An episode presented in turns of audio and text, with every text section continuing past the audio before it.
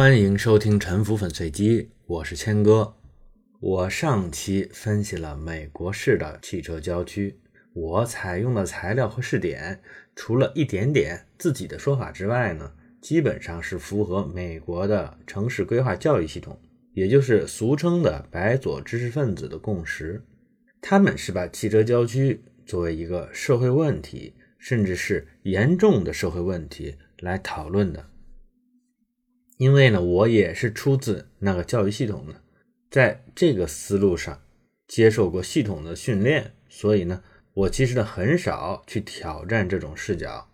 但是呢，我知道多数的人，不光是中国人，也包括多数的美国人，特别是美国的一般群众，无法理解和认同这种视角的。美国群众会问：为什么我们这么喜欢的郊区花园洋房？你们这么反感呢？中国群众呢？比如我小的时候，听到成年人讨论美国的花园洋房，都是很羡慕的口气。而且呢，即便美国的白左知识分子，很多也是一家两辆 SUV 住郊区花园洋房的。真正能够践行城市主义生活方式的，只是一部分。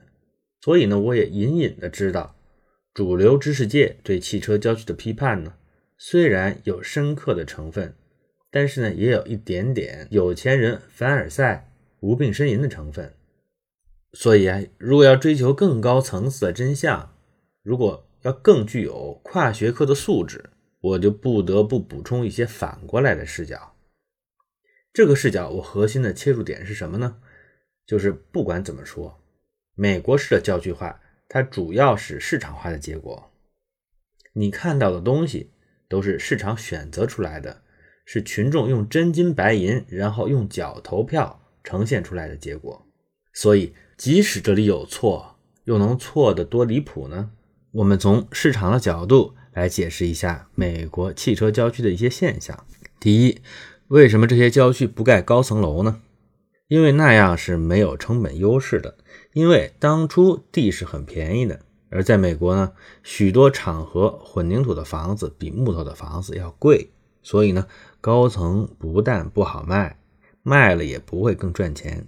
事实上呢，现在有些地方其实是出现了高层的，这是地价上升的结果。但是呢，地价只在少数的地方比较的敏感，在成片的低密度住宅区的背景当中出现的这些高层，就好像在不可见的水蒸气里出现的凝结核形成云雾一样，这是秩序正在变得丰富的一个表现。第二个问题。为什么低密度住宅区里不插着建一些商店和其他的配套呢？显然，因为人口低的地方商店不赚钱，所以没人干。但是这里面呢，学校和教堂还是有的。第三，为什么低密度的住宅区里的建筑类型经常是如此的单一呢？就是说，全都是独栋的住宅，因为呢，这种均质化导致了阶层隔离。这恰恰就是买房的人想要的。美国的郊区化之所以严重，有一个很大的原因是黑人民权运动和种族冲突。白人跑到郊区的重要动机，就是为了逃到一个人口相对单纯的地方。此外，社区和学区是绑定的。纯中产的社区呢，其学校学生的行为的模式也更加一致，可以和非主流的青少年相隔离。这是家长所需要的。阶层隔离是房地产产品的重要的隐性卖点，有助于维持和提升房价。如果开发商把产品做的档次拉开很大，导致这里面阶层混杂，就可能会影响它的销售。不同阶级、不同文化背景的人在大尺度上杂居，但是在小社区上形成聚居。形成一种大块马赛克的空间结构，这就是人类社会空间分布的一般状态，是安全和效率双重外部条件演化筛选的结果，不是追求平等的简单的观念能够轻易消除的。第四，为什么有的社区出政策禁止建集合住宅呢？也就是说，只允许建独栋住宅呢？如果说上面几个现象都属于是市场选择的话，那么。这种社区政策明显是反市场的，但是呢，反市场的政策，我们也不能简单的认为它就一定是武断的，不能特别教条的说，只要是市场化的东西就是好的。比如，你不能卖给敌人原子弹，给再多的钱也不行。我们要注意，这种政策它不是全国性的法规，甚至也不是州县级的法规，它只是社区自治体规定的土政策。每个社区都有不同的土政策，这些土政策都是直接反映民意的。社区的人自己要清楚，如果投资者认为你的社区的政策不好，他就不会来投资。这就是政策的试金石。一个社区，它长期采用包容性比较低的政策，可能会排斥外来投资，但是至少说明居民自己认为这种政策对他们是有利的。其实呢，我们也不能保证低包容性的民意就一定是愚昧的、民粹的。这些五花八门的土政策的存在，不能说一定是盲目的，而且其实盲目不盲目都没有关系。他们是社区组织程度和自我治理能力的体现，他们本身构成了一个有多种选择的、存在竞争的政策市场，一个有利于演化的政策生态系统。第五个问题：为什么这些郊区的地块大多数都是一大片单一用途的？要么全是住宅，要么全是办公产业园，要么全是商业呢？单一住宅显然是为了维持人口结构的单一。而全是办公或者全是商业呢？这是为了形成有足够网络效应的经济规模，同行业产业链需要集中到一起，方便沟通和物流，这就是产业园的道理。商业也一样，商店凑到一起可以互相带流量，还可以共享资源。比如说呢，停车位，一个消费者开车过来，他停一次车。可以逛两家商店，如果你们两家分开，那么呢就各自需要一个车位。现在呢，只要一个公用的车位就可以解决两家的问题。我们一般认为混合用途会提升利用效率，但是这是有条件的。汽车郊区由于有大量的停车场，一般呢容积率很低，在零点五以下。这种低密度的产业园和低密度的商业，它们混合不见得会提高效率，反而在穿插的过程当中呢，稀释了彼此的效率。所以啊，单一用途的低密度的产业园和商业区，其实也是成本和效率导向的。想要让商业和办公混合，并且能够产生效率提升，我理解是要有相当的密度的。容积率如果超过一点零，最好能超过二点零。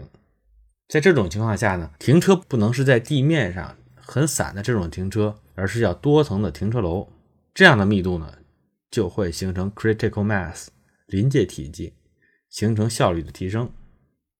但是由于土地太广阔了，而物业市场的需求是有限的，只有特别有竞争力的郊区地段才可能向高密度混合用途转变。这种郊区的再城市化呢，它只发生在高速公路的交叉点上，或者有地铁站的位置上。以华盛顿近郊的北弗吉尼亚地区为例，最近二十年呢，大家目睹了 Tysons 地区从一个鸟不拉屎的郊区貌转化成了一个有一定城市氛围的地点，出现了不少的高层建筑。我上面的这些论述呢，是为了说明低密度单一用地的现象和专业人员经常认为的相反，其实它也是市场和效率导向。